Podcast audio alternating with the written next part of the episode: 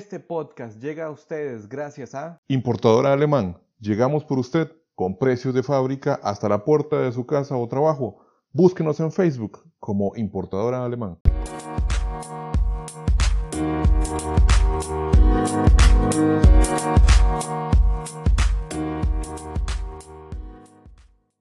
Hola a todos y todas, esto es Hoy en Costa Rica y estas son las 5 noticias que debes saber hoy para sobrevivir el día. Número 1, hoy falleció Diana Ojeda, fue la joven costarricense con piel de mariposa que más años ha vivido en el mundo. Número 2, hoy nos habló nuestro presidente Carlos Alvarado sobre que hay un hueco de 600 mil millones en el presupuesto de este 2018 Número 3. En respuesta a los insultos que recibió la diputada ayer por el odontólogo, hoy le responde la diputada. Número 4. El volcán Turrialba ya presenta erupciones intermitentes de ceniza más frecuentes. Y número 5. Hoy Restauración también se salva de una investigación por estructura paralela. Esto en la Asamblea Legislativa. Comenzamos.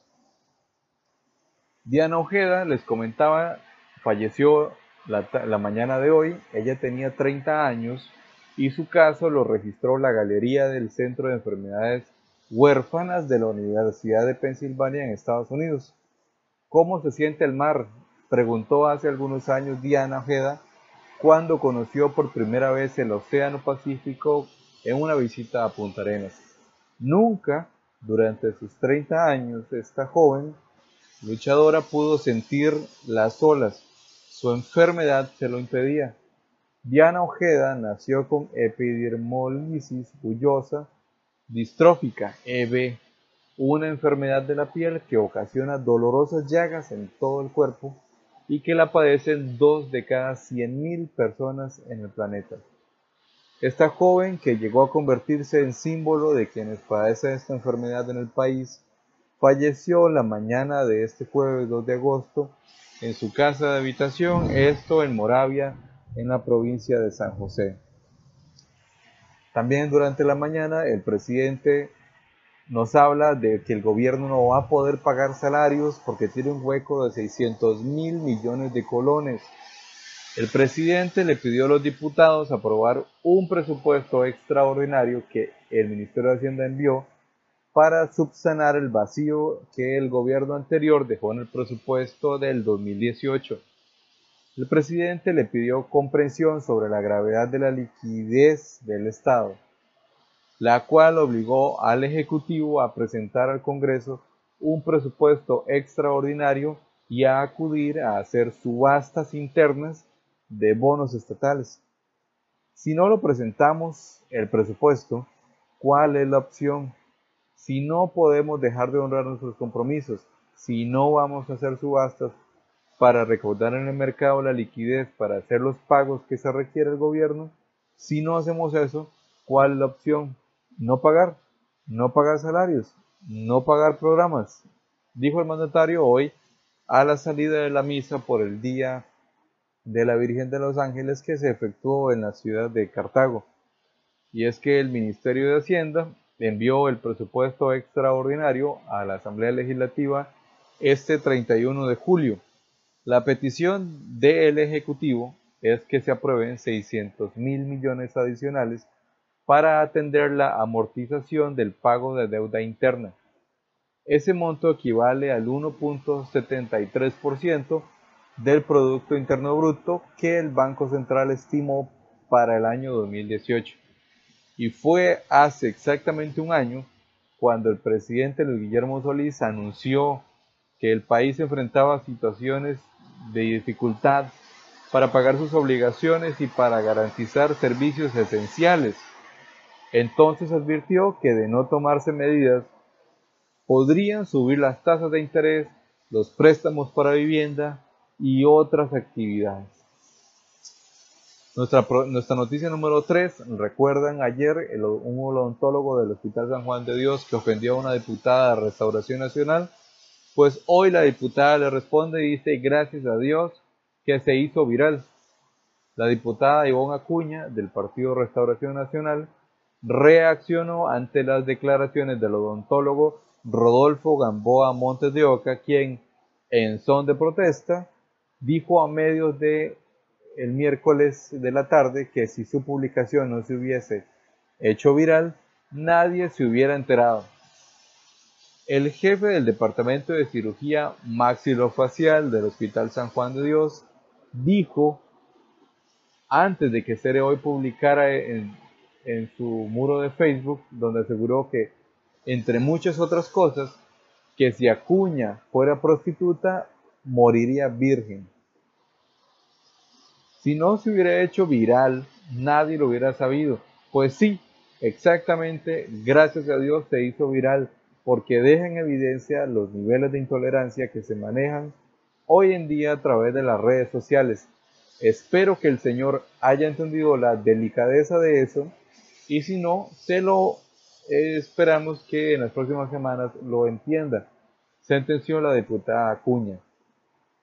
Mientras todo esto sucedía, en el Hospital San Juan de Dios señalaron, mediante la oficina de prensa, que una investigación contra Gamboa Montes de Oca no sería posible, pues el médico realizó la publicación a título personal y en horas no laborales. Acuña, por su parte, insistió en que no se puede justificar un acto de violencia por el calor del momento, porque precisamente al calor del momento ocurren los feminicidios, violaciones y otros actos de violencia contra las mujeres. Número 4. Hoy el volcán Turrialba presenta erupciones intermitentes de ceniza. Y es que desde que el sol comenzaba a salir en el Valle Central, el volcán Turrialba dejaba ver su intermitente actividad con erupciones de ceniza, que recordemos es algo, ha venido pasando desde el lunes 23 de julio. Según informó la Red Sismológica Nacional, desde las 7 de la noche de ayer, es decir, primero de agosto, la actividad se ha mostrado más sostenida y acompañada de tremor persistente de mayor amplitud. Además, dicen que la columna eruptiva ha alcanzado unos 500 metros de altura sobre el cráter activo y que es dispersada hacia el oeste-sureste. Se cree entonces que la ceniza durante los últimos días ha podido alcanzar sectores de Coronado, de San Pedro, de Cartago, la parte sur del volcán Irazú, además de la ciudad de, Cartago, de Heredia, entre otros lugares. Y al cierre de la edición de este podcast, las emanaciones de ceniza continúan. Y nuestra noticia número 5 es sobre el Partido Restauración Nacional, quien se salva de la investigación por una estructura paralela.